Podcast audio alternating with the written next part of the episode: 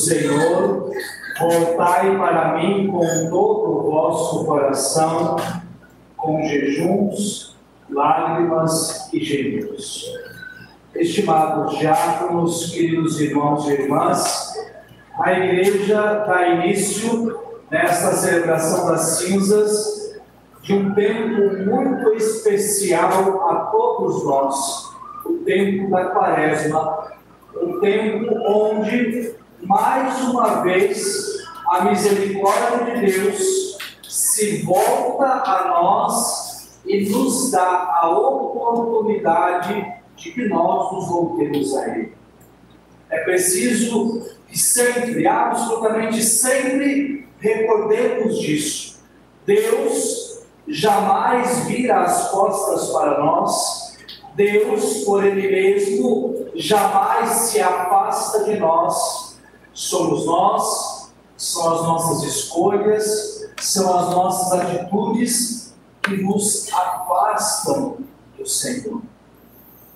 E quando a igreja nos propõe viver este tempo que é marcado pela oração, pela esmola e pela penitência e o jejum, né? ambos estão no mesmo sentido, a igreja, na verdade, está nos abrindo mais uma vez uma porta pela qual nós podemos voltar para o Senhor.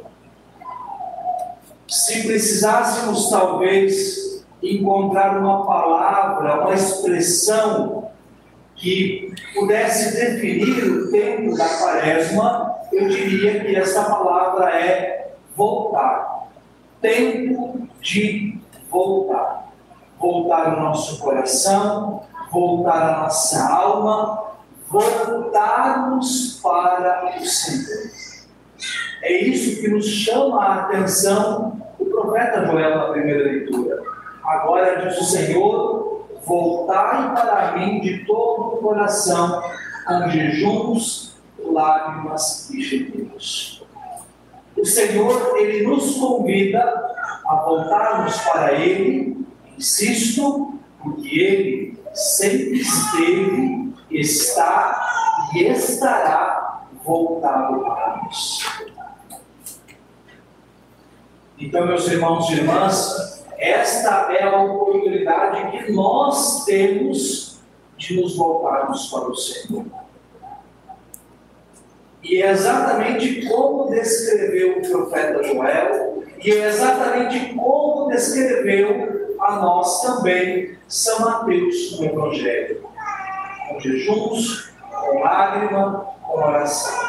Ou seja, é jejuando, é fazendo caridade, é rezando que nós nos voltaremos para Deus. É preciso também, neste sentido, reforçar isto, essa prática que a igreja teve durante os seus dois mil anos de existência e que, embora muitas vezes nós ouvimos aqui ali que, não, é que você viu, isso é uma coisa ultrapassada, ficou para trás. Não, não é ultrapassado, não ficou para trás. É interessante porque muitas vezes a gente ouve ou lê aí pelas redes sociais, por exemplo, é, palavras mais ou menos assim: ah, mas o que, que adianta jejuar se continua falando mal de alguém? O que, adianta jejuar se continua maltratando mal as pessoas? Este argumento ele não tem sentido nenhum. Por quê? Porque nós católicos não jejuamos só para jejuar. Nós jejuamos justamente para converter a língua e parar de falar mal. Nós jejuamos justamente para nos converter e para parar de tratar as pessoas mal. Ou seja, o jejum, a caridade a oração não são a finalidade, eles são um meio pelo qual nós somos chamados a mudar aquilo que precisa ser mudado em nós. Então, antes de nós cairmos nessa balela de que não adianta jejuar se não muda, vamos entender uma coisa: é pelo jejum, é pela oração, é pela caridade, pela esmola que nós iremos mudar o que precisa ser mudado. Este é o caminho, é por isso que a quaresma, ela é, nos convida a estas, ela é marcada e nos convida por estas três atitudes de rezar, de praticar a, a caridade, a esmola e de jejuarmos. Então, este, meus irmãos, é o bom e velho caminho da quaresma para a nossa conversão. É claro que é necessário que nós façamos este caminho realmente com o nosso coração, realmente com a nossa alma. O que, que o evangelista, hoje, São Mateus, ele nos reforça, ele traz com é, uma, digamos assim, com mais detalhamento é, acerca do ensinamento de Jesus.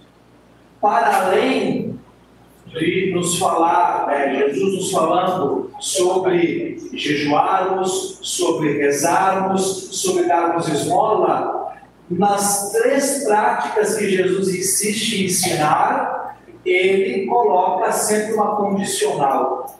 Que condicional é essa? que nós façamos essas coisas com o coração voltado para Deus e não para mostrar aos outros. Então, aqui já vai uma dica bem prática.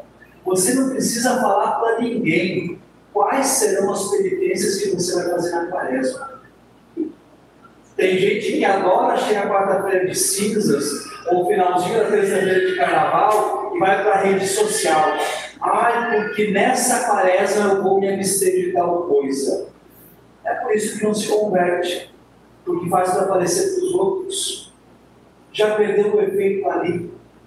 É preciso que a penitência, do mesmo modo que geralmente o pecado nós temos vergonha e mantemos como algo íntimo entre nós e Deus, no máximo a confissão, porque eu acho que ninguém sai por aí, pega um carro de som ou vai na rede social para dizer: hoje eu falei mal de meu plano, hoje eu roubei, hoje eu adulterei. Até onde eu sei, ninguém faz isso. Então, do mesmo modo como nós guardamos, neste caso, pela vergonha, o pecado, e no máximo levamos a confissão, compreendamos que o remédio ele também será eficaz quanto mais ele ficar entre nós e Deus.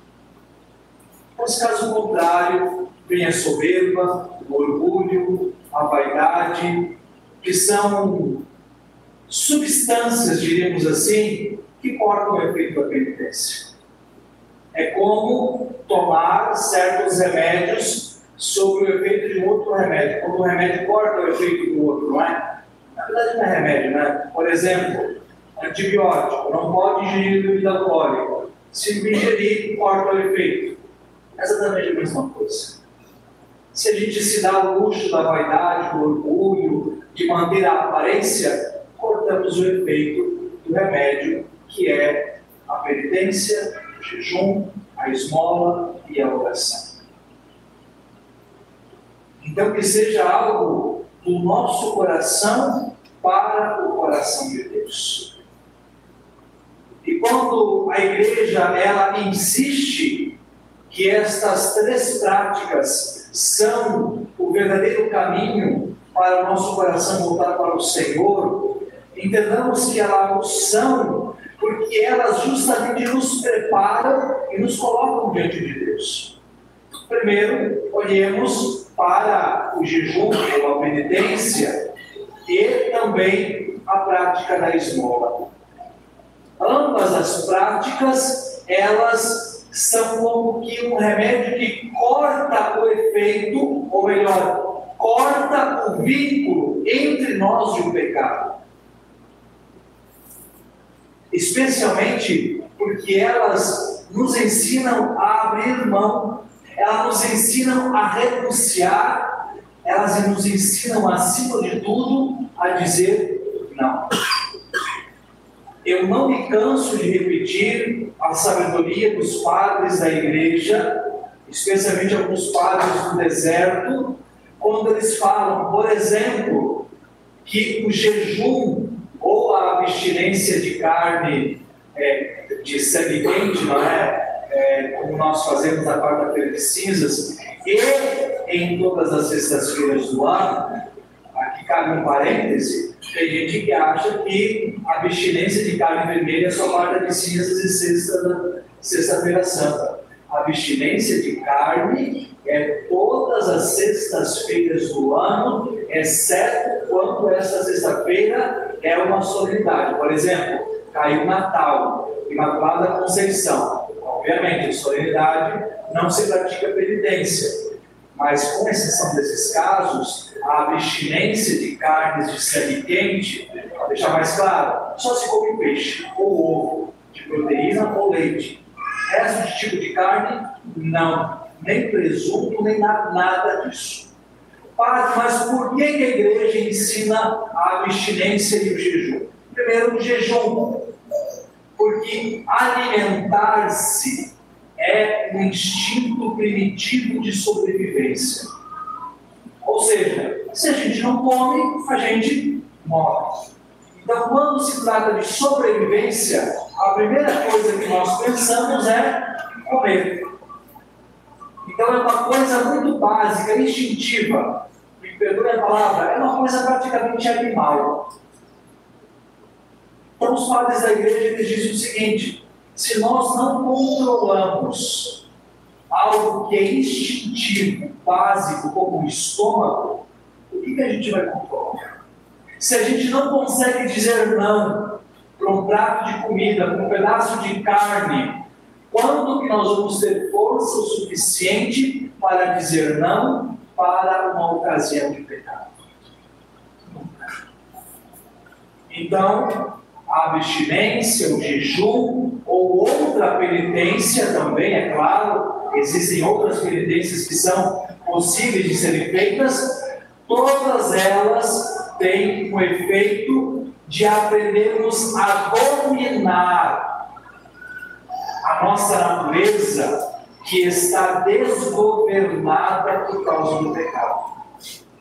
E ali eu vou aprendendo a dizer não para as ocasiões e as situações de pecado. E dizendo não para elas, eu consigo começar a me voltar para Deus e dizer sim para o Senhor. A esmola, a caridade, vai no mesmo caminho.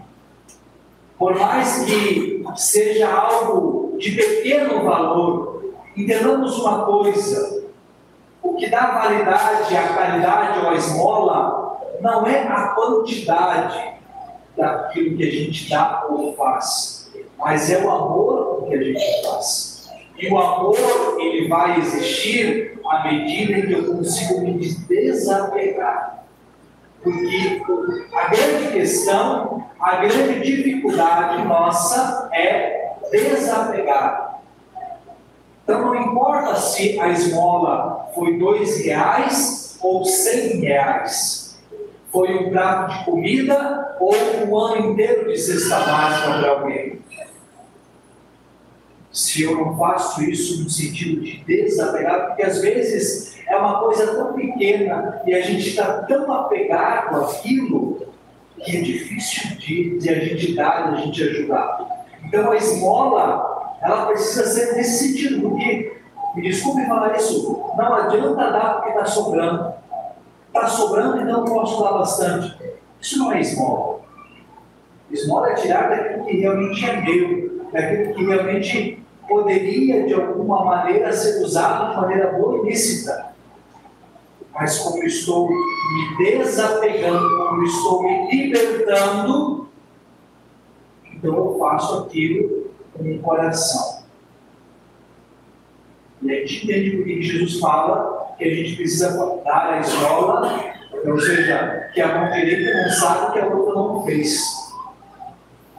Porque senão também vai para caminho da vaidade. Às vezes até para a gente mesmo, não, eu ajudei com tal quantia, porque eu ajudei com tantas cestas básicas, porque eu fiz isso, porque eu fiz aquele outro. Se a gente precisa praticamente fazer um outdoor, uma placa, para anunciar o que a gente fez, que sentido essa caridade? E por fim, mas não menos importante, a oração. Se a penitência e a caridade, a esmola, nos libertam do pecado, a oração faz com que nós nos voltemos ao Senhor e o encontremos. E aqui, meus irmãos e irmãs, compreendamos: é impossível sermos cristãos, é impossível sermos discípulos de Jesus se nós não mantemos uma vida de oração. Porque a nossa alma se alimenta de Deus. Então, do mesmo modo que se você parar de comer, você vai começar a ter desnutrição e o teu corpo vai começar a morrer, quando nós não rezamos, a nossa alma também tem uma desnutrição e ela começa a morrer. Ela começa a ficar fraca, ela começa a ficar anêmica. E quando eu falo de vida de oração, vamos entender uma coisa: não é um Pai Nosso uma Ave Maria, então tem essa palavra, sem vergonha, de qualquer jeito, rezado de manhã e de noite, não, tá? Quem acha que isso é oração, cria vergonha na cara. Oração, pelo menos um terço, pelo menos, o certo seria o rosário, pelo menos um terço. Oração e meditação da palavra de Deus por um certo tempo do dia. E aí você também tem as práticas devocionais que fica tua escolha. Né? às vezes os movimentos, é, tem apostolado, tem religião, a renovação, quem faz esse sermão a Virgem Maria, e quem tem devoção Divina Misericórdia, enfim, devoção é o que não falta, você usa como complemento. Mas o mínimo básico, a meditação da palavra, a oração do terço. E um detalhe, parar para rezar. Porque tem gente que acha que se pegar o terço só quando está indo para o trabalho, voltando, se pegar e colocar um fone de ouvido e ouvir uma meditação da palavra, quando está fazendo outra coisa, ou deixar a televisão ligada no canal católico, ficar ouvindo, só isso já está rezando. Não. Estas coisas, elas são um complemento. Elas vão fazer sentido à medida em que você parar e rezar. Uma oração muito simples.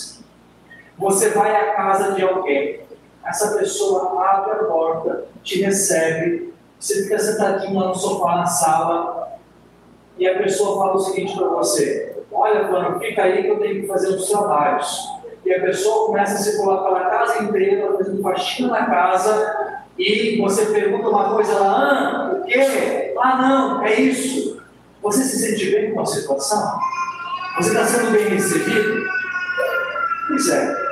Como é que a gente quer dizer que reza se a gente fica fazendo outras coisas e não tira um tempo para estar com Deus? Aqui eu vou voltar na velha e boa questão. Não é em vão que o primeiro mandamento da lei de Deus é amar a Deus sobre todas as coisas.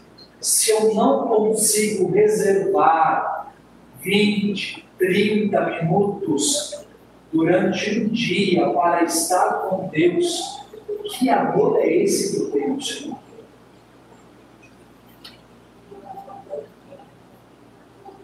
E por mais atarefados que sejamos, nós sabemos muito bem que nós podemos sim tirar um tempo para Deus. Porque para o celular a gente tem, para a televisão a gente tem, para ficar jogado no sofá sem fazer nada a gente tem, para ficar batendo papo sobre coisa que não deve, coisa útil a gente tem. Então por que, que a gente não tem tempo para rezar? Tem. A gente é que não dá prioridade. Então, meus irmãos e irmãs, que a gente possa viver esta quaresma pelo básico, mínimo necessário. Procuremos rezar, tempo para Deus, conversar com Deus, ouvir o que Ele tem a me dizer. Façamos nossos jejuns, nossas abstinências ou outras penitências que você está habituado, que você acha interessante. Aqui só um parêntese. Sempre recordo também de um belo ensinamento de São Francisco de Sales, quando ele fala, quando ele ensina que a gente não deve apenas nos propor a fazer penitências, mas também aprender a aceitar as penitências que Deus nos manda. Porque eu posso muito bem, e é muito bom, a gente precisa. Ah, hoje eu vou fazer jejum, essa quaresma eu vou me abster disso. Ótimo. Mas tem penitências que Deus manda. E às vezes elas são desse tamanho assim. Por exemplo, não, uma contrariedade, uma coisa que não saiu do jeito que a gente gostaria. Ao invés de murmurar, de reclamar, bendito seja Deus. Obrigado, Jesus, por essa contrariedade. Pequenas coisas, por exemplo, o calor. Ao invés de a gente só reclamar, também, obrigado, Jesus, por poder estar sofrendo, por mesmo nesse calor poder estar indo trabalhar, por mesmo nesse calor poder estar indo à missa. Pequenas contrariedades e oferecendo. São como pequenas pedrinhas que a gente vai colocando diante do Senhor que todas vão formar um belo edifício espiritual. E é claro que nós possamos, penitentes e orantes, que nós possamos também estar com o coração aberto à caridade, porque não foi a palavra de Deus que fala isso, é São Paulo, caridade apaga uma multidão de pecados. Então a caridade ajuda a apagarmos e a vencermos os pecados de nossa vida.